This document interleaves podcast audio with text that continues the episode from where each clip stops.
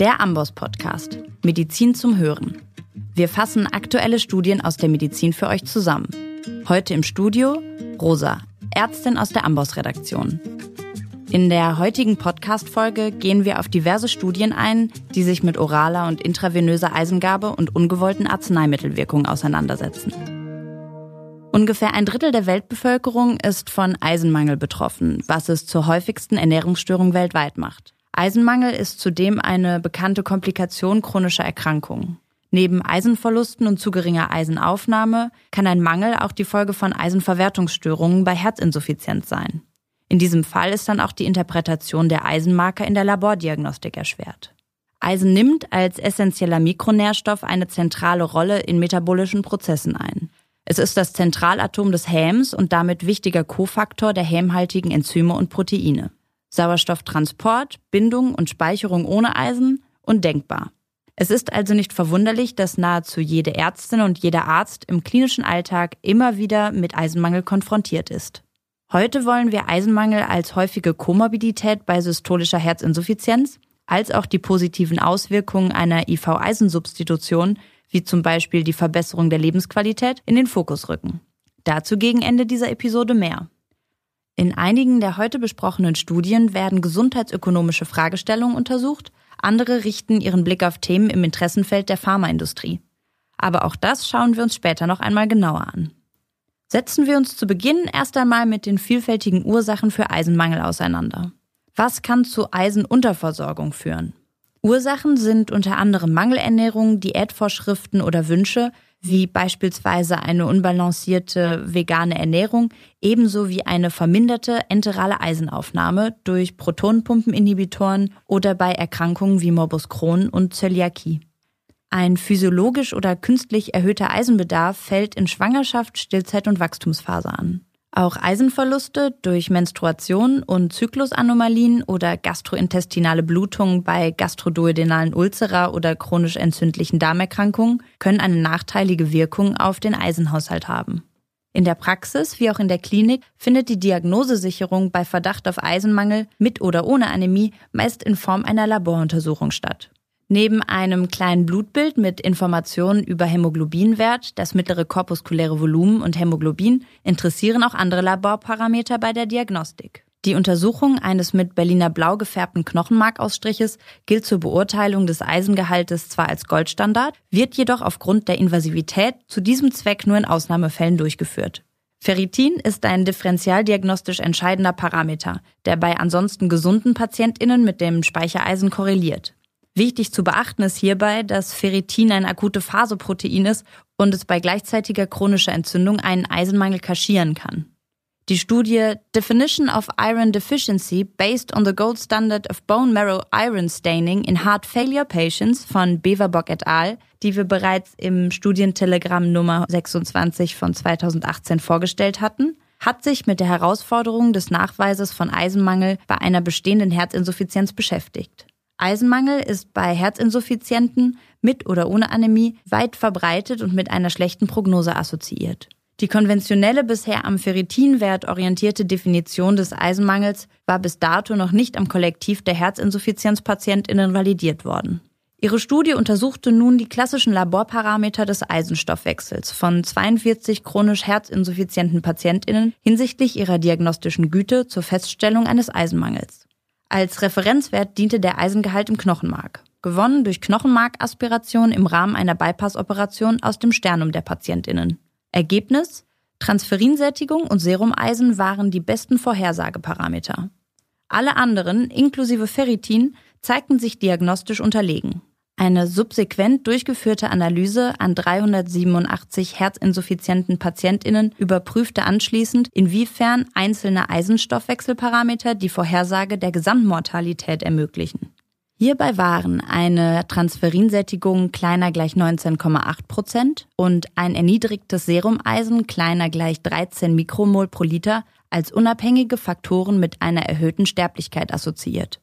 Prognostisch hingegen bedeutungslos war eine isolierte Verminderung von Ferritin. Insgesamt stellen diese Daten Ferritin als diagnostischen Marker für Eisenmangel bei Herzinsuffizienz in Frage und empfehlen vielmehr die Verwendung der Transferinsättigung. Wichtig zu wissen, In der Regel wird die Transferinsättigung bestimmt und in die diagnostische Beurteilung aufgenommen, seltener die Transferinkonzentration. Die Transferinkonzentration ist bei Eisenmangel erhöht, während die Konzentration des mit Eisen beladenen Transferins, die Transferinsättigung, erniedrigt ist. Die beiden Werte verhalten sich also invers. Was wirkt also noch auf den Eisenstoffwechsel? Der tägliche Eisenverlust liegt bei Gesunden bei ca. 1,5 Milligramm täglich und wird durch die Aufnahme von Eisen mit der Nahrung kompensiert. Der Eisenhaushalt wird vornehmlich über das Regulatorprotein Hepzidin gesteuert. Es steuert sowohl die enterale Eisenaufnahme als auch die Freisetzung von Eisen aus Makrophagen und Hepatozyten, die das Eisen des Erythrozytenabbaus wieder in den Blutkreislauf abgeben. Hepzidin wird als akute Phaseprotein vermehrt bei chronischen Entzündungs- und Erkrankungszuständen freigesetzt. Insbesondere bei komplexeren Formen der Eisenmangelanämie spielen Hepzidin vermittelte Prozesse eine Rolle.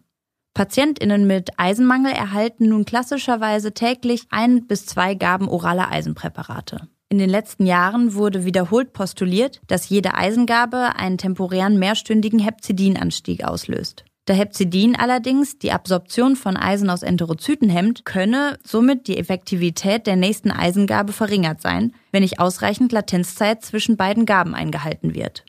2017 zeigten Stoffel et al. bereits auf, dass eine orale Eisengabe alle 48 Stunden effektiver sein könnte als alle 24 Stunden. Im Studientelegramm Nummer 121 von 2020, Less is More, orale Eisentherapie, hatten wir bereits eine Studie von Oflas et al. besprochen.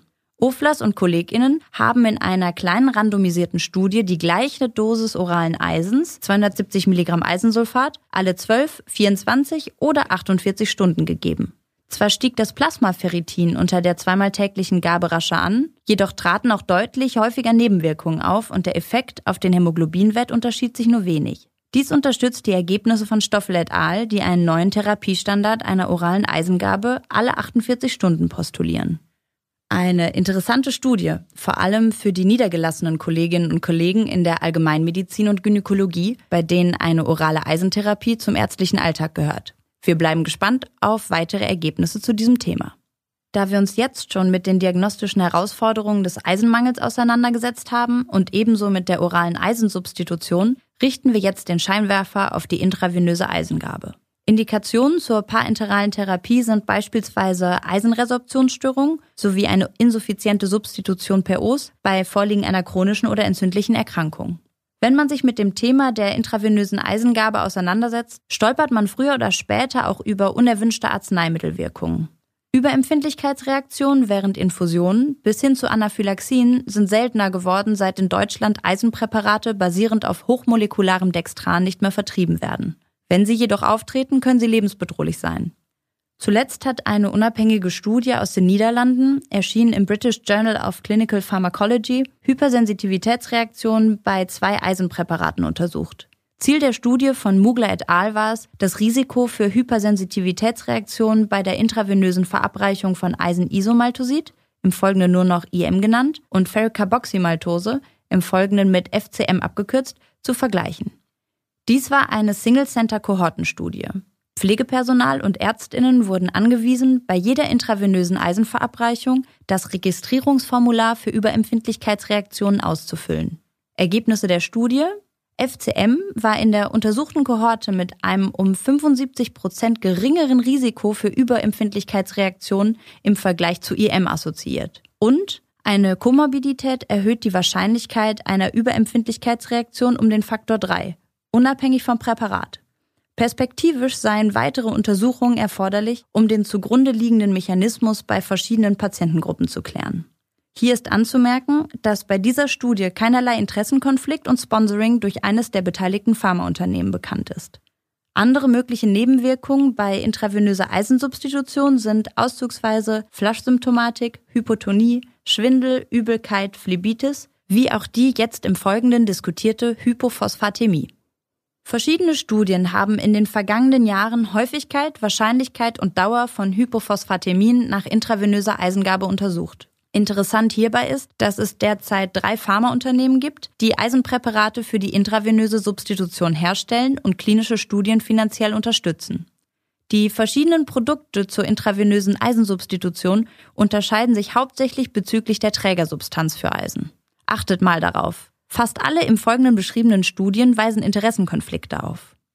Bis heute ist es außerdem keiner Studie gelungen, die klinische Relevanz der unerwünschten Arzneimittelwirkung Hypophosphatämie zu bewerten. Die Ursache hierfür ist die Schwierigkeit der isolierten Betrachtung dieser Elektrolytstörung. Eine Hypophosphatämie findet sich am häufigsten als Komplikation beim Refeeding-Syndrom, das bei anorektischen PatientInnen durch die Erhöhung der Nahrungszufuhr zu massiven Insulinfreisetzungen und damit Elektrolytverschiebungen von Kalium, Magnesium und Phosphat nach intrazellulär führt. Komplikationen davon können Ödeme, tachykardie Herzrhythmusstörungen, epileptische Anfälle oder Ataxien sein. Durch die enge Verknüpfung mit Vitamin D-Haushalt, Nieren- und Knochenstoffwechsel wird die Hypophosphatämie zwangsläufig zu einem Schauplatz multifaktorieller Geschehen, was die Beurteilung und Bewertung der klinischen Relevanz nicht gerade einfacher macht. Im Studientelegramm Nummer 5 von 2017, Hypophosphatämie nach intravenöser Eisengabe, berichteten wir erstmals über Hypophosphatämie nach parenteraler Eisensubstitution – in dieser Subgruppenanalyse der FIRM-Studie wurde die Häufigkeit von Hypophosphatämien abhängig vom gegebenen Eisenpräparat verglichen. Ferumoxytol von der Firma Amag Pharma im Vergleich zum Konkurrenzpräparat Ferricarboxymaltose im Folgenden weiter als FCM abgekürzt, der Firma Vifor. In der randomisierten und doppelt verblindeten FIRM-Studie wurden beide IV-Eisenpräparate bei je 1000 PatientInnen primär bezüglich des Auftretens allergischer Reaktionen verglichen. Nach Gabe von FCM konnte eine deutlich gesteigerte renale Phosphatausscheidung beobachtet werden. 38,7 Prozent entwickelten eine Hypophosphatämie. Der gleiche Effekt ließ sich unter Ferumoxytol nur bei 0,4 Prozent der PatientInnen nachweisen. Nochmal ein kleiner Reminder, diese Studie wurde vom Ferumoxytol-Produzenten Amag Pharma finanziert. Direkt weiter zur nächsten Studie. Die Home Affairs Studie konzentrierte sich auf den Vergleich von FCM mit dem dextran-basierten Wirkstoff Eisenisomaltosid, im Folgenden weiterhin als IM abgekürzt. Beide sind zu einer hochdosierten IV-Eisensubstitution zugelassen. Frauen mit Eisenmangelanämie wurden in der Home Affairs Studie infolge gynäkologischer Blutungsereignisse und Normophosphatämie in zwei Gruppen randomisiert. Sie erhielten jeweils entweder 1000 Milligramm IM oder FCM. Primärer Endpunkt war eine Hypophosphatämie, zu mindestens einem von drei vordefinierten Zeitpunkten. Bereits nach Rekrutierung von 26 Patientinnen konnte HOMA-FAIRS beendet werden, da eine geplante Zwischenanalyse signifikante Unterschiede zwischen den beiden Substanzen aufzeigte. So hatten neun von zwölf Patientinnen nach FCM, aber nur eine von 13 Patientinnen nach IM eine Hypophosphatämie entwickelt. Das minimale Plasmaphosphat war nach FCM ebenfalls niedriger als nach IM. Unklar bleibt dennoch, ob die passagiere Hypophosphatämie von klinischer Bedeutung ist. Zwar haben Kasuistiken solche FCM-induzierten Hypophosphatämien mit Frakturen assoziiert, Evidenz aus prospektiven Vergleichsstudien liegt allerdings nicht vor. Home Affairs ist eine von Forschern der Universität des Saarlandes initiierte Studie, wobei Pharmakosmos als Hersteller von Eisenisomaltosid die Studie finanziell unterstützt hat. Ebenfalls von Pharmakosmos gesponsert auch diese sehr aktuelle Studie, die wir im Studientelegramm besprochen haben. Hypophosphatämien nach IV-Eisengabe. Wolf et al. fragen sich, sind Hypophosphatämien substanzspezifisch oder treten sie allgemein nach intravenöser Eisengabe auf? Sie untersuchten daraufhin insgesamt 245 PatientInnen mit Eisenmangelanämie, die entweder mit FCM oder IM behandelt wurden. Ergebnis? Hypophosphatämien scheinen abhängig von der gegebenen Substanz zu sein. Diese Nebenwirkung trat in der FCM-Gruppe signifikant häufiger auf, nämlich bei knapp 74 Prozent im Vergleich zu nur 8 Prozent in der IM-Gruppe. Als Ursache der Hypophosphatämien nach FCM-Gabe konnte ein deutlicher Anstieg des aktiven FGF23 identifiziert werden. Außerdem zeigten PatientInnen unter FCM auch dezente, aber signifikante Veränderungen von Biomarkern des Knochenstoffwechsels. Dies könnte laut Wolf et al. auf eine klinische Relevanz der Hypophosphatämie hinweisen. Summa summarum ist also zu sagen, dass die unerwünschte Arzneimittelwirkung Hypophosphatämie signifikant häufiger bei der IV-Eisensubstitution von Eisencarboxymaltose auftritt im Vergleich zu den beiden Alternativpräparaten Eisenisomaltosid und Ferumoxytol. Dennoch ist die klinische Bedeutung einer passagieren Hypophosphatämie weiterhin völlig unklar. In einer wissenschaftlichen Fachzeitschrift antwortet Dr. Wolf auf einen Kommentar zu seiner Studie und empfiehlt bei Nierengesunden lediglich eine Überprüfung der Phosphatwerte vor der zweiten Gabe. Verschiedene Studien haben in der Vergangenheit Hinweise dafür geliefert, dass die Therapie eines Eisenmangels bei Herzinsuffizienzpatientinnen eine Verbesserung der Symptomatik, der Übungskapazität und der Lebensqualität liefern soll. Die größten Kosten für das Gesundheitssystem entstehen bei Herzinsuffizienz interessanterweise durch Krankenhauseinweisungen. Eine Frage, die sich daher nicht nur aus gesundheitsökonomischer Sicht stellt, ist, hat die IV-Eisensubstitution auch positive Effekte auf Mortalität und Hospitalisierungszahlen? Als wäre diese Frage erhört worden, läuft seit August 2016 die Ironman Study. Als randomisierte, kontrollierte Studie aus dem United Kingdom untersucht sie den Effekt von Eisenisomaltosid auf kardiovaskuläre Mortalität, Hospitalisierung und Lebensqualität bei herzinsuffizienten Patientinnen und Eisenmangel. Insgesamt werden 1300 Patientinnen über einen Zeitraum von etwa 36 Monaten begleitet. Die Studie wird unter anderem durch ein spezielles Projektstipendium der British Heart Foundation und von Pharmakosmos finanziert. Im Frühjahr 2021 werden die Ergebnisse der Ironman Study erwartet. Wir sind gespannt. Das waren jetzt ganz schön viele Inhalte. Eine kleine Zusammenfassung der Erkenntnisse. Da bei vielen chronischen Erkrankungen inflammatorische Prozesse eine Rolle spielen, verliert Ferritin an Aussagekraft für die Diagnose von Eisenmangel.